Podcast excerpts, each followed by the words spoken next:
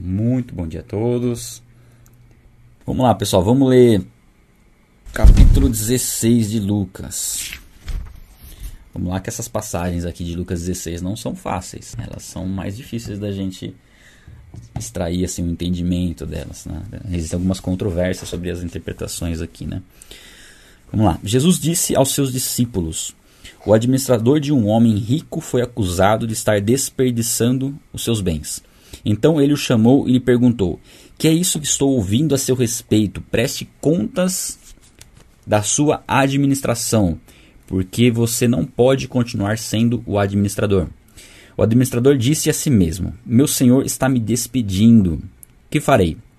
Para cavar não tenho força, e tenho vergonha de mendigar. Eu já sei o que vou fazer para que, quando perder o meu emprego aqui, as pessoas me recebam em suas casas. Então, vamos por partes. Ele estava agindo de maneira é, desonesta né, na administração dos bens do seu senhor. Então, ele tinha a função de administrar os recursos, todos os recursos do seu senhor, e ele estava agindo de maneira honesta. Bom, primeiro ponto aqui, que nós podemos nos encaixar nessa parábola já nesse início, entendendo que nós somos administradores e que não podemos ser desonestos na nossa administração. E o que, que nós administramos? Tudo, nossas vidas. Não só a questão financeira, dos recursos financeiros que Deus coloca nas nossas mãos, mas também os, os talentos, os dons que Deus derramou sobre nós, as pessoas que Deus colocou nas nossas vidas. Deus nos deu responsabilidade de cuidar bem daquilo que Ele nos entregou. É, isso está nas nossas mãos. E assim, essa administração que esse administrador fazia, era assim, ele usava esses recursos, ele administrava esses recursos como se fossem dele. Eram do seu senhor, mas como se fossem dele. O problema é que, em determinado momento, ele começou a entender que aquilo era dele. E um dos problemas nossos também é isso: é achar que aquilo que nós temos, que Deus nos deu, é nosso, de posse nossa, em vez de ter um entendimento correto de que, na verdade, nós estamos administrando algo que não é nosso, que é temporário.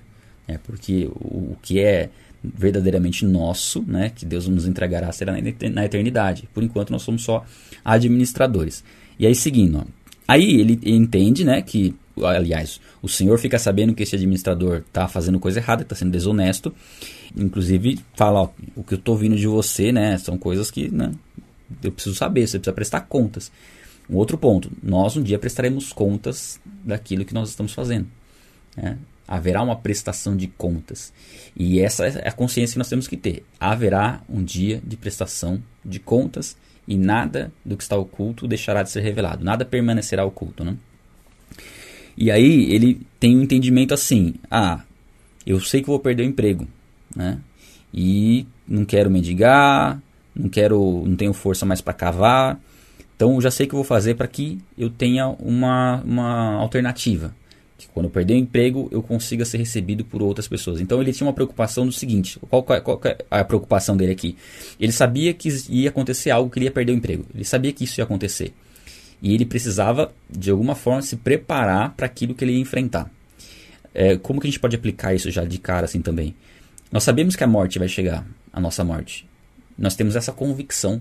É, creio que é uma certeza que né, todo mundo tem. Um dia vai chegar a nossa morte. E aí vai haver essa prestação de contas. Será que nós estamos entendendo que esse dia vai chegar? Ou será que a gente está achando que está muito longe e estamos levando as, as, coisas de qualquer jeito? Então a gente vai tirando vários ensinamentos dessa parábola, apesar dela ser um pouco difícil no sentido de que ele é desonesto aqui e ele é elogiado pelo senhor dele. A gente vai chegar lá. Vamos lá. Ó, então chamou cada um dos seus devedores do, do senhor e perguntou, né? O, o administrador chamou aquelas pessoas que estavam devendo para o seu senhor. É, quanto você deve ao meu senhor? Cem potes de azeite, respondeu. O administrador disse: Tome sua conta, sente-se depressa e escreva 50. Então ele devia 100 e falou pro cara: ó, paga só 50. Já paga já. Aí já, já quita a sua dívida. Aí a seguir perguntou ao segundo: E você, quanto deve? 100 tonéis de trigo. Era, era, era muita coisa que eles deviam, tá? Respondeu ele. Ele disse: Tome sua conta, escreva 80. É, aqui deu um desconto um pouco menor. Mas ele deu um desconto, né? De 100 para 80. E aí, no versículo 8, que a gente fala assim, poxa, hum, é difícil um pouco mais compreender, né? O Senhor elogiou o administrador desonesto porque agiu astutamente. E aí você vai pensando, poxa, por quê? Ele elogiou porque estava roubando a ele? Aí tem algumas interpretações aqui, tá? Alguns entendem que realmente ele elogiou esse, o administrador porque ele foi mais esperto do que o seu senhor, no sentido de que ele sabia que, que havia uma dívida, que ele poderia, ele estava no controle ainda da administração, ele não havia sido destituído da administração, então, estando no controle da administração, ele poderia, de repente, dar esse desconto, não sei se esse aí que entra, entra a dúvida, né? Não sei se esse desconto era um desconto que estava dando prejuízo ao seu senhor, mas ele se daria bem, uh, tem essa visão de que era isso, tem algumas linhas que entendem que, na verdade, o que ele cobrava, estava cobrando a mais, era algo que ele tinha acrescentado, que não era a dívida original, e ele voltou a dívida para o original para pagar, tanto pagar o seu senhor, o seu senhor receber, como aquelas pessoas que pagaram também ficarem satisfeitas por poder pagar o valor original. Enfim, tem essa, essa diferença. Mas independente disso, né, a, o elogio aqui no sentido não da desonestidade, mas da preocupação em se preparar para aquilo que ele iria enfrentar. É nesse ponto, é esse é o, é o, é o cerne da, da parábola. Se preparar para aquilo que ele enfrentar. E é isso que nós temos que trazer para nós. Se preparar para aquilo que nós iremos enfrentar. Uma vez que o Espírito Santo nos convence da justiça, do pecado e do juízo, nós precisamos tomar uma ação em relação a isso. Porque vai haver um juízo de Deus. Né? Vai haver uma prestação de contas. E aí, como está sendo a nossa administração? Então, óbvio, nós vamos analisar a nossa administração hoje e sabendo que existe juízo, vamos fazer aquilo que precisa ser feito sem precisar ser desonesto como esse administrador. Não, sendo honesto. É realmente entendendo que nós temos que mudar a nossa forma de administrar os recursos que Deus tem nos dado, em todas as áreas.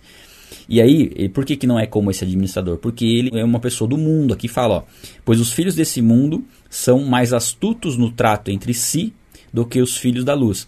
Então ele fala aqui da sabedoria, e olha só, ele fala da forma como o ímpio ele consegue usar bem as coisas em seu favor. E nós temos que buscar também essa sabedoria de usar as coisas do mundo em nosso favor, de usar as redes sociais em nosso favor. Uma das motivações né, de eu começar o canal, inclusive, bem lá atrás, mesmo anos antes de eu começar, foi ver como, né, no surgimento inicial do YouTube, essa ferramenta estava sendo usada para coisas que blasfemavam contra Deus, enfim, coisas que não traziam edificação. E eu Deus colocou no meu coração de usar essa ferramenta para o reino. E é o que nós devemos buscar. Hoje não tem problema nenhum tipo de rede social. É claro que tem algumas redes sociais um pouco mais complicadas, assim, no sentido de que você acaba se prendendo muito nela e perdendo muito tempo. Mas a sabedoria está aí, de que a gente saiba utilizar essas ferramentas para alcançar vidas. Hoje é uma das principais ferramentas de, né, de alcance, né, aliás, a principal ferramenta de alcance mundial é a internet e são as redes sociais, né? Orar para que Deus nos dê sabedoria de como usar as redes sociais para alcançar vidas. E também saber como nós estamos administrando o nosso tempo.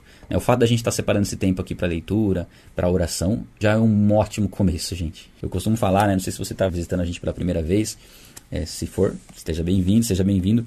Mas o que a gente costuma falar é assim: se você começa a acordar mais cedo, diminui uma hora de sono e coloca uma hora a mais no seu dia, você. Uma hora, uma hora e meia, assim que seria. Uma hora e meia seria ideal você aumenta no seu ano praticamente um mês, né? Um mês a mais. Sem contar que esse um mês a mais é totalmente consagrado a Deus, né? Porque você separou essa uma hora para ter um tempo com Deus. Eu nunca tinha conseguido fazer isso, tá, gente? Eu nunca tinha conseguido separar um tempo assim de qualidade é, com uma constância para ter um devocional, para ter uma leitura bíblica. O que me, me auxiliou nisso foi aprender algumas técnicas, algumas. É, eu peguei algumas dicas de como estar mais exposto de manhã. Já passei para vocês, a gente tem um link aí se você quiser depois acessar lá, leitura.vainabilho.com. Lá a gente tem essa, essa página aqui, mas não é uma outra página. É, não, não, vou ter o link dela aqui agora. Eu criei um link diferente. Mas ali eu dou algumas dicas né, que eu aprendi, que estou colocando em prática e tem me ajudado. Que é acordar cedo e tomar água Aliás, não apertar o soneca, eu não aperto mais o soneca, eu já levanto direto. Lavar o rosto, tomar água, fazer é, algumas respirações profundas para oxigenar o corpo, fazer alguns exercícios físicos básicos e a última que eu faço que é o banho gelado, que já faz quatro meses que eu tomo. Então são algumas dicas, você pode implementar algumas delas para você estar tá mais exposto. Isso me ajudou a ter essa constância e esse tempo de qualidade e estou conseguindo administrar melhor o tempo. E muitos de vocês eu percebi que estão também conseguindo acompanhar. Alguns já estão no, no 14, 15 dia seguido, né? Seguindo aqui. Então, no 9, né, ó. Por isso eu lhes digo: usem a riqueza desse mundo ímpio para ganhar amigos, para de forma que, quando ela acabar, esses os recebam nas moradas eternas. Ou seja, usar os recursos desse mundo ímpio para fazer amigos, mas no sentido do que? No sentido de, de fazer com que eles sejam não somente nossos amigos, mas amigos de Deus, né? de apresentar a salvação, de levar pessoas à salvação através dos recursos que Deus tem nos dado. Então, esse tem que ser o objetivo principal do uso do nosso tempo e dos nossos recursos financeiros trazer pessoas para Cristo. É fácil isso? Não, não é fácil. A administração financeira e a administração do tempo ela exige algumas renúncias, mas são essas renúncias que vão trazer uma recompensa eterna. E né, agindo dessa forma, nós vamos estar cumprindo o propósito pelo qual Deus nos chamou. E aí, no 10 diz assim: ó, quem é fiel no pouco também é fiel no muito, e quem é desonesto no pouco também é desonesto no muito. E esse versículo, só por ele, né, só, sozinho, ele já, já ensina muita coisa, uh, independente do contexto. No contexto, ainda mais, fica mais profundo né, o versículo. Mas a questão é assim: às vezes nós estamos esperando ter recursos suficientes para ajudar alguém. Mas, ah, quando eu tiver mais recursos, eu vou começar a ser mais generoso. Isso não vai acontecer. É, faz parte da natureza humana. Se você não é generoso quando você tem pouco, você não vai ser generoso quando você tiver muito.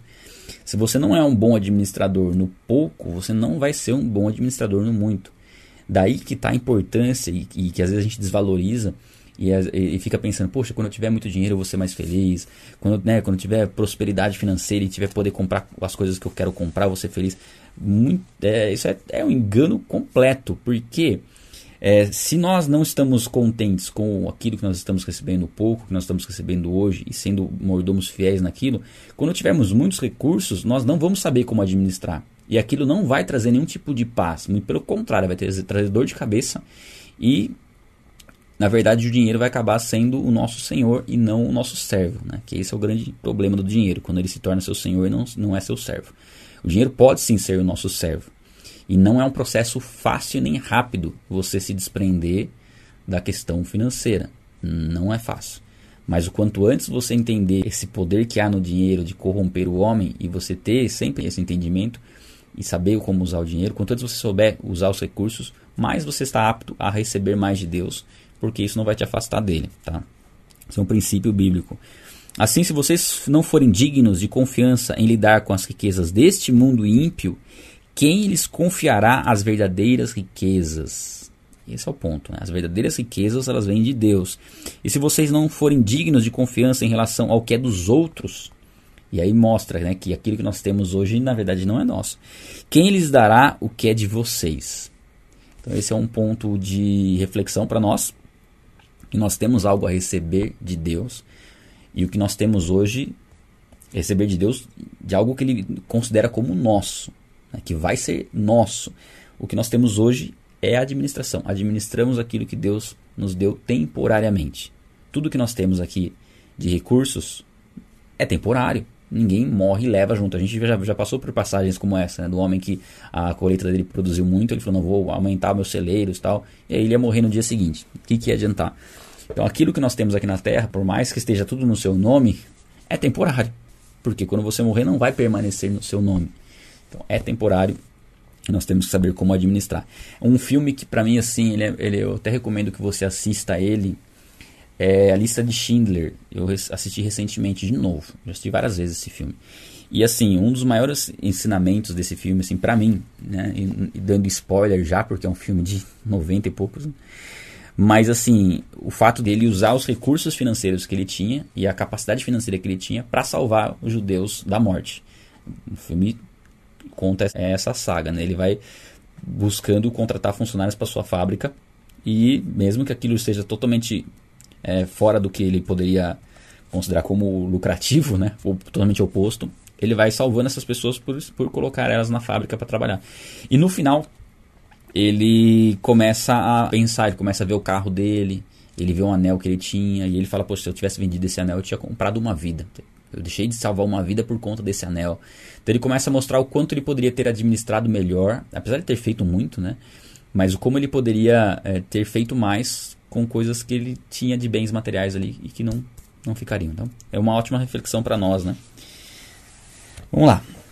Nenhum servo pode servir a dois senhores, pois odiará um e amará outro, ou se dedicará a um e desprezará o outro. Vocês não podem servir a Deus e ao dinheiro, ou a Deus e a Mamon, né? Que algumas versões trazem Mamon, que é o Deus relacionado aí a, ao dinheiro. E, de fato, não dá para servir dois senhores. Você vai desprezar um e servir o outro. Por mais que em alguns momentos a gente esteja aí, né? Talvez você nem perceba, a gente nem perceba que o, o mamão está querendo tomar espaço. Nós temos que ter a consciência de que o, o dinheiro ele precisa, a gente precisa ter um cuidado muito grande. Não é pecado você ter dinheiro, tá, pessoal? Não, isso não é pecado. Não é pecado você ser próspero. Abraão era muito próspero. Né? A gente viu ali o rico e Lázaro. Né? A gente já leu isso? Já. Eu, não, a gente vai ler. É eu que li. Ah, a gente vai ler. Eu vou falar sobre Abraão. Abraão era rico. E não tem problema nenhum em ter recursos financeiros. A questão é como você administra esses recursos. É, será que os recursos financeiros que você tem eles estão transbordando sobre você para outras vidas, para outras pessoas, ou eles estão represados em você e ninguém mais está sendo abençoado? Né? Esse é o ponto. Aqui, né? Se você estiver acumulando bens para si mesmo e pessoas não estiverem sendo beneficiadas pelos seus recursos financeiros, aí sim o seu Deus já é o dinheiro. Ah, os fariseus que amavam o dinheiro, ou, aliás, é, né, fica meio. Já percebe, os fariseus, pelo posicionamento deles, eram, eram pessoas que amavam o dinheiro, consequentemente. Ouvindo tudo isso, zombaram de Jesus. Né? Não é só que eles discordaram, eles zombaram de Jesus.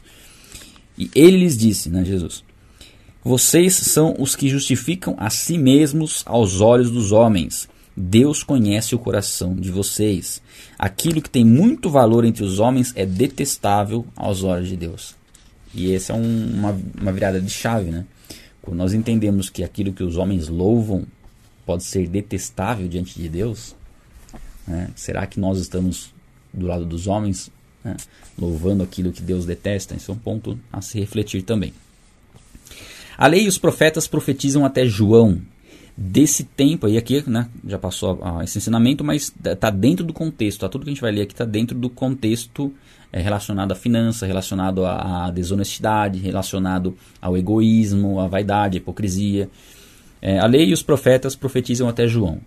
Desse tempo em diante estão sendo pregadas as boas novas do reino de Deus e todos tentam forçar sua entrada nele. É mais fácil os céus e a terra desaparecerem do que cair da lei o menor traço. Aqui também, essa forçar a entrada nele não é tão simples o entendimento, né? forçar a entrada no reino, mas provavelmente é o zelo de buscar fazer a vontade de Deus, buscar conhecer a Deus. Né? E aqui fala da lei dos profetas, a vinda de João Batista é um ponto-chave né, da revelação de Deus. A gente viu bastante isso no começo do Evangelho, né? que ele veio preparar o caminho, preparar o coração do homem para receber a Cristo. Né? O coração endurecido do homem ele veio preparar esse coração, conduzir o homem ao arrependimento, para que nós pudéssemos receber a Cristo. Essa ação, quem fez em nossas vidas foi o Espírito Santo. O Espírito Santo preparou o nosso coração para que a gente olhasse e reconhecesse a Jesus Cristo. E hoje nós temos também essa incumbência, né? Nós, com a ação do Espírito Santo, de preparar o coração das pessoas para que elas recebam a Cristo. Então, nosso testemunho, ele prepara o coração das pessoas, ou o contrário. Ou o nosso mau testemunho enrijece o coração das pessoas para que elas venham a Cristo. Quantas pessoas religiosas, extremamente religiosas e legalistas, fizeram com que outras pessoas tivessem esse caminho totalmente obstruído para que Cristo as alcançasse. E nós temos que fazer o contrário, né? Preparar, limpar, tirar as pedras para que Jesus alcance é, o coração da, das pessoas. E ele fala aqui: mais fácil os céus e terra desaparecerem do que cair da lei o menor traço. Assim, a lei, o que Deus estabeleceu, permanece. Foi cumprido plenamente em Jesus Cristo. Jesus Cristo não mexeu em absolutamente nada da lei para adaptar, para ficar mais fácil dele cumprir. Não, ele cumpriu a lei plenamente. E ele, uma vez cumprindo a lei, nós somos beneficiados dessa obediência de Cristo, por isso nós temos acesso a Deus, por isso nós devemos buscá-lo. Os princípios da lei permanecem: o amor, a fidelidade a Deus, a busca a Deus em primeiro lugar, é, a gente tem princípios, mas algumas questões rituais do Antigo Testamento da lei nós não precisamos praticar. A gente vai depois ler Atos dos Apóstolos e ali fica um pouco mais claro em que aspecto a nova criação, né, aquele que está em Cristo, que nasceu de novo, quais são os aspectos que ele precisa observar que era uma observância exclusiva do povo judeu. É por isso que é importante a gente ler o Novo Testamento, né? Eu dou essa recomendação, ler o Novo Testamento primeiro, depois ler o Antigo, porque o Novo Testamento vai lançar luz ao Antigo. Ah, quem se divorciar de sua mulher e casar-se com outra estará cometendo adultério, e o homem que se casar com uma mulher divorciada estará cometendo adultério. Aqui é uma explicação que parece estar fora de contexto, porque Jesus está falando aqui de finanças, de administração. Aqui ele fala da, do cumprimento da lei, depois ele vai falar, a gente vai entrar na, na parábola aqui, na verdade não é parábola, pelo menos não, não aparenta ser parábola, né, do rico e de Lázaro.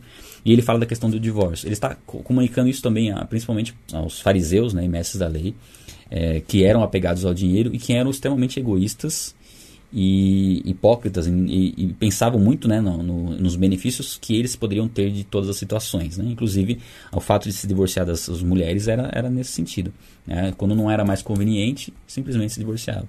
E um fato que é importante a gente ver dessa questão do divórcio é que, a partir do momento que, a, que nós fomos para um casamento, é a nossa família, é uma família nova que se forma. O homem e a mulher se formam uma só carne. A gente tem alguns conteúdos no canal que a gente fala sobre isso, sexo e a Bíblia, a gente fala sobre tudo que engloba o, o, casamento. Aliás, no treinamento na Bíblia a gente aprofunda isso ainda mais, porque tem alguns aspectos, né? Tem o testemunho público do casamento, tem o compromisso e tem a relação sexual que consuma o casamento. E uma vez consumado o casamento, é uma família nova que se formou e depois vem os filhos. O interessante é que ninguém se divorcia do filho, né? Assim, divórcio de, de casais. Mas ninguém considera, por exemplo, ah, separou o casal, tá, aquele também eu quero, quero separar do meu filho, né? Só se a pessoa for muito assim, né? É, são casos assim extremos, né? De pessoas que tiveram um relacionamento fora do casamento, fora de contexto de compromisso, tiveram filhos e não vão ligar para os filhos. Eu creio que 90, 95, 99% dos casais que tiveram filhos após uma separação não dá para saber essa porcentagem também, posso estar equivocado, né? Mas os pais continuam se considerando pais dos filhos. Então, é uma aliança que é tão importante quanto a aliança com a, com a mulher, né? Com o esposo, né? É uma família que se formou. Então, por isso que Jesus fala do casamento ser indissolúvel.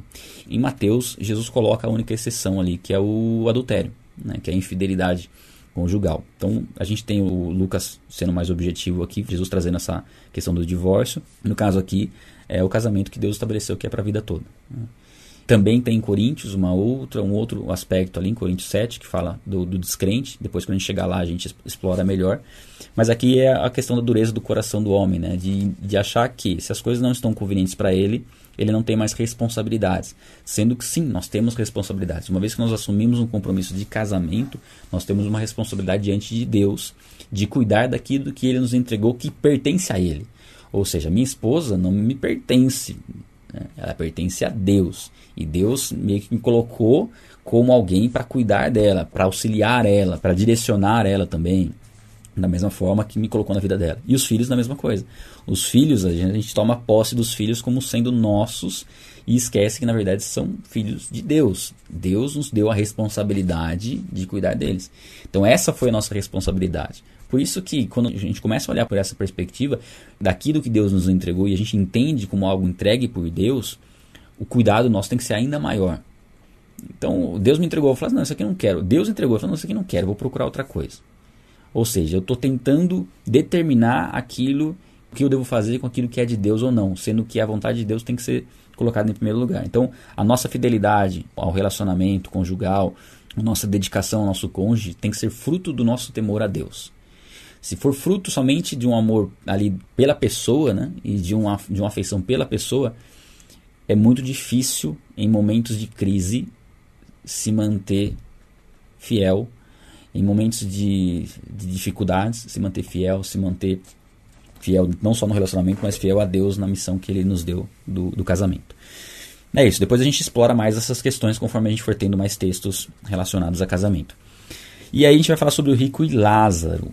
E aqui não fala de ser parábola, não tem um indício de ser parábola, apesar de trazer algumas questões que parecem uma parábola, ele usa um nome próprio, Lázaro, e é o único lugar, se fosse a gente considerar como uma, uma parábola, seria a única parábola onde uma das pessoas da parábola tem nome. Então isso já, já é um indício de que não é uma parábola, tá? Havia um homem rico que se vestia de púrpura e de linho fino e vivia no luxo todos os dias. Diante do seu portão fora deixado um mendigo chamado Lázaro, coberto de chagas.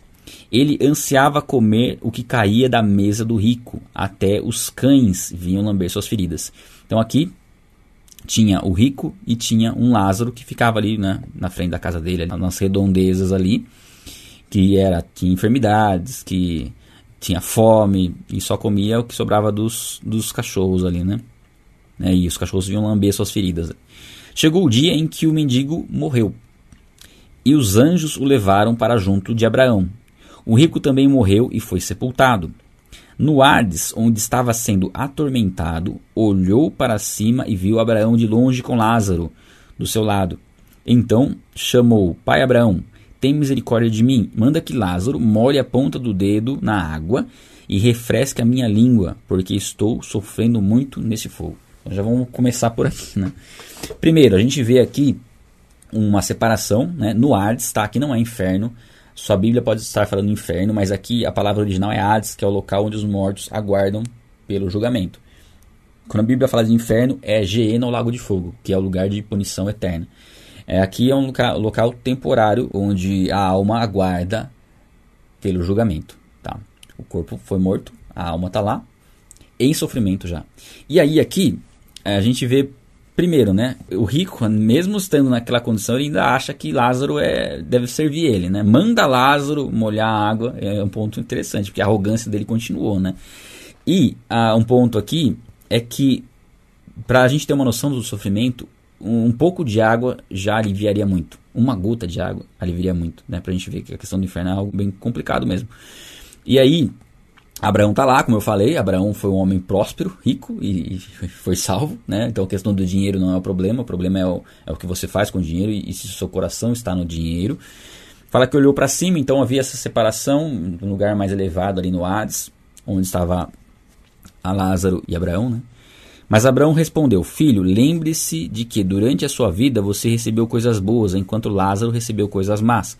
Agora, porém, ele está sendo consolado aqui e você está em tormento.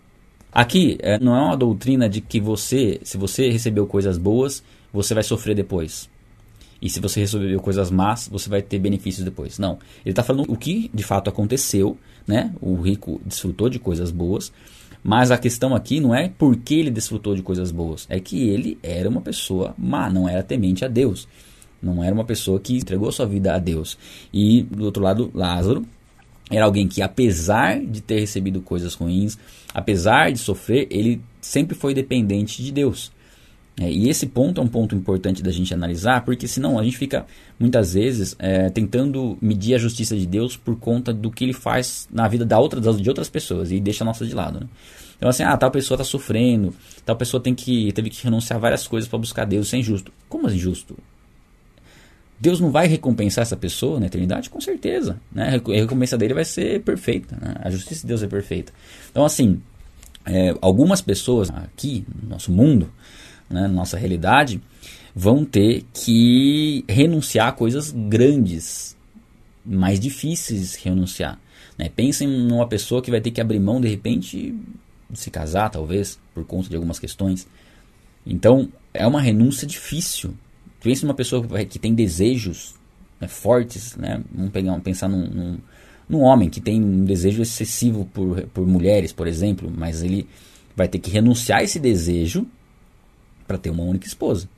E ele vai ter que trabalhar em Deus para que esse desejo, né, vá embora, né? Porque isso pode atrapalhar no relacionamento. Mas ele tem que buscar em Deus isso. Mas alguns desejos, algumas questões, a pessoa vai lutar contra isso a vida toda. E aí eu foco, né? Poxa, então é injusto, porque tal pessoa não teve que fazer essa renúncia e eu tô tendo, ou alguma outra pessoa vai ter que, ter, ter que fazer. Não, porque a medida da sua renúncia é a medida da sua recompensa na eternidade. Vamos pegar um outro exemplo, uma pessoa que nasceu cega, por exemplo, um cego de nascença, que não foi curado e não é o propósito que seja curado. Que talvez o propósito seja o testemunho dele, apesar de cego servir a Deus. Eu tenho um exemplo disso, dois professores meus de teologia eram cegos de nascença. Ah, eles não oravam para ser curados? Oravam. Foram curados? Não mas eles sabiam que o propósito de Deus era muito maior do que a cura física. Ou seja, era o testemunho que eles estavam dando de serem professores de teologia cegos e músicos ainda. Agora, pare e pensa, qual vai ser a sensação que eles vão experimentar quando a primeira, primeira coisa que eles verem na vida, eles que não sabem nem que é azul, que é verde, a primeira coisa que eles forem ver na vida for Jesus Cristo. É a primeira vez que os olhos deles foram, forem abertos será na, na glória. A sensação que eles vão experimentar. Então é, a gente tem que pensar nesse ponto. Aí a gente sai do dó para compaixão, porque senão você fica com dó das pessoas e achando Deus injusto. Quando entra compaixão, você sabe que Deus é justo e você sabe que essa pessoa está passando dificuldades, você reconhece a dificuldade dela, mas você tem uma palavra de esperança, porque você crê num Deus justo que vai recompensar ela por toda a dor que ela está passando e por toda a renúncia que ela teve que fazer. Então não importa o tamanho da sua renúncia, ela é proporcional ao tamanho da sua recompensa, tá? Seguindo, e além disso, entre vocês há um grande abismo, de forma que os que desejam passar do nosso lado para o seu, ou do seu para o nosso, não conseguem. Então não há contato entre Hades e o seio de Abraão. Né? Aqui fala seio de Abraão, hoje nós entendemos isso como paraíso, né? e o paraíso está nos céus. Então, quando a gente fala de Hades, no Antigo Testamento a gente ouve falar do Sheol, né? que é no grego, que é o Hades, que é o mesmo, o Hades é no grego, Sheol é no hebraico onde os mortos aguardam por julgamento. E dá a entender, pelo que a gente lê no contexto do Evangelho, que os salvos que aguardavam o Messias, né, que criam é, pela fé, confiavam em Deus, que eram salvos e morreram no Antigo Testamento, aguardavam no seio de Abraão, que era um lugar próximo ao Hades. Agora não sei se é questão de proximidade, porque a gente está falando de, de uma coisa no âmbito espiritual, então é mais difícil Pode ser que a passagem onde fala que Jesus levou o cativo o cativeiro, pode ser que isso signifique que Jesus levou o seio de Abraão para o paraíso, que é onde o ladrão da cruz vai. Então todos que morrem hoje em Cristo vão para o paraíso com as suas almas aguardar a ressurreição dos seus corpos, né? no arrebatamento. E aí é uma parte escatológica, quando a gente chegar lá para Apocalipse, a gente fala um pouco mais sobre isso, ou quando tiver passagens né, que falam sobre esse tema, a gente aborda. Esse é um tema que fala né, sobre o Hades, então é legal dar essa explicação bem básica, mas é por aí, tá? E você vê que não é um lugar de purificação, tá? Existe uma doutrina na religião católica do purgatório, que é um lugar onde os mortos vão para serem purificados para serem salvos. Não, aqui a gente vê que Lázaro não está sendo purificado. Lázaro está em descanso, né, em consolo. E vê que o rico também não está sendo purificado. Ele não vai ter mudança de caráter ali no, no rico. Não, já está já tá em condenação. O destino do homem após a morte é definitivo. Ou ele está condenado ou ele está salvo. Não existe um, um lugar intermediário para ver onde vai. O lugar intermediário é só para aguardar o julgamento, aguardar a ressurreição dos corpos para o julgamento. Tá? Essa é a verdade bíblica, né? a realidade bíblica. Então, respondeu né, o rico. Então eu te suplico, pai, manda Lázaro de novo, manda Lázaro, vai, como se Lázaro fosse o servo dele, né? Ir à casa do meu pai, pois tenho cinco irmãos, deixa que ele os avise, a fim de que eles não venham também para este lugar de tormento. Aí já parece que ele está começando a se preocupar um pouco com os outros, né? E você vê que o inferno, e, e aqui não é um inferno ainda é o Hades, mas é um prelúdio né, do, do inferno, não é um lugar onde as pessoas têm comunhão, porque senão ele ia falar, não, deixa meus irmãos vir para cá também, porque aí eu fico pelo menos com eles. Não, ele não quer que os irmãos vá para lá, porque ele sabe o tormento que ele está vivendo, né? E aí Abraão respondeu, eles têm Moisés e os profetas que os ouçam, ou seja, eles têm as escrituras. É, aqui no caso, nessa época, ainda não havia o Novo Testamento, né? Então, estamos né, começando o Novo Testamento. Ele fala, tem a Bíblia. Basicamente é isso. Eles têm a Bíblia, que eles deem atenção à Bíblia. Hoje as pessoas estão se perdendo, estão perdidas, mas elas têm a Bíblia, elas têm a resposta ali. É como já não sei que filme que era, uma forma de tortura assim, né, para pessoa morrer, enterrava ela no deserto, só a cabeça para fora e a mão para fora e na mão colocava um copo d'água. Como uma forma de da pessoa morrer de sede tendo a água nas mãos, né? E é um pouco isso que as pessoas estão fazendo, né? Elas estão morrendo com o alimento que iria a salvar na mão delas, né? Ali disponível no celular delas, né? Hoje é isso, é exatamente isso. A pessoa, a pessoa tem um celular, ela tem a Bíblia na mão dela. Ela pode não ter baixado o aplicativo, mas está mas tá ali disponível né, nas mãos dela. E muitas pessoas vão morrer com o, com remédio nas mãos, né? Não, pai Abraão, disse ele, mas se alguém dentre os mortos fosse até eles, eles se arrependeriam. Se alguém ressuscitar dos mortos for lá fazer um sinal para eles, eles vão crer. E de fato isso não acontece, né? Porque os sinais que são feitos, eles não trabalham o caráter, eles não mostram o pecado que existe em nós. A nossa conversão, ela não vem por conta de um milagre que Deus fez, que a gente observou, assim, nossa, isso aqui foi sensacional, vou me converter. Não, é por conta daquilo que Ele trabalha dentro de nós e nos mostra o nosso erro, a nossa carência, a nossa maldade e o quanto nós dependemos de Cristo. Porque se for só um sinal, quando não tiver mais sinais, e aí? Como que fica a nossa fé? Agora, se a transformação é interna, ela permanece. Abraão respondeu: Se não ouvem Moisés e os profetas, tampouco deixarão se convencer, ainda que ressuscite alguém dentre os mortos. Eu creio que aqui também já está relacionado a Jesus falando da sua ressurreição. Se as pessoas não estão dando ouvidos aos profetas, às leis, elas não vão nem dar crédito para a ressurreição de Cristo. Então, assim, se a pessoa não quer, não adianta, né? Ela está com o coração fechado. A gente falou isso ontem, né? De algumas pessoas que não é que elas não querem, elas estão confusas. Essa seria a ovelha que nós temos que ir atrás, né? É, mas algumas não querem, como o filho pródigo, não queria. Teve um dia que ele caiu na real, né? Caiu em si e falou: não, peraí, deixa eu fazer o que é certo. E a nossa oração tem que ser para que as pessoas um dia elas caiam em si e se voltem a Deus, né? Deem crédito ao que a Bíblia diz, saibam, né, que há um julgamento Ninguém vai escapar desse julgamento, ninguém vai escapar desse julgamento, e nós temos que ter sabedoria para fazer o que precisa ser feito até chegar esse julgamento, nos posicionar nesse sentido. É isso, pessoal. Estender um pouquinho, né? Porque o tema é um pouco mais difícil de abordar, né? São alguns trechos um pouco mais. Tem algumas variações aí. Mas algumas dúvidas permanecem, né? É, isso é normal na leitura bíblica. Então, assim, por exemplo, a gente falou sobre divórcio ali. Aí alguém pode ter pensado assim, segundo casamento, como que funciona? A gente vai entrar nesses contextos ao longo da nossa caminhada, mas vamos, vamos esperar mais textos para a gente abordar essa, essa questão. É, imagino que esse deve ter um, um assunto que vocês discutiram aí, outros assuntos relacionados a finanças. Leitura bíblica, pessoal, não é um momento onde a gente vai ter resposta para tudo, mas a gente vai começar a construir alguns conceitos, alguns entendimentos, para ter esclarecimento de outras, de outras passagens, tá? É isso. Glória a Deus pela vida de vocês. Um abraço. Tchau, tchau.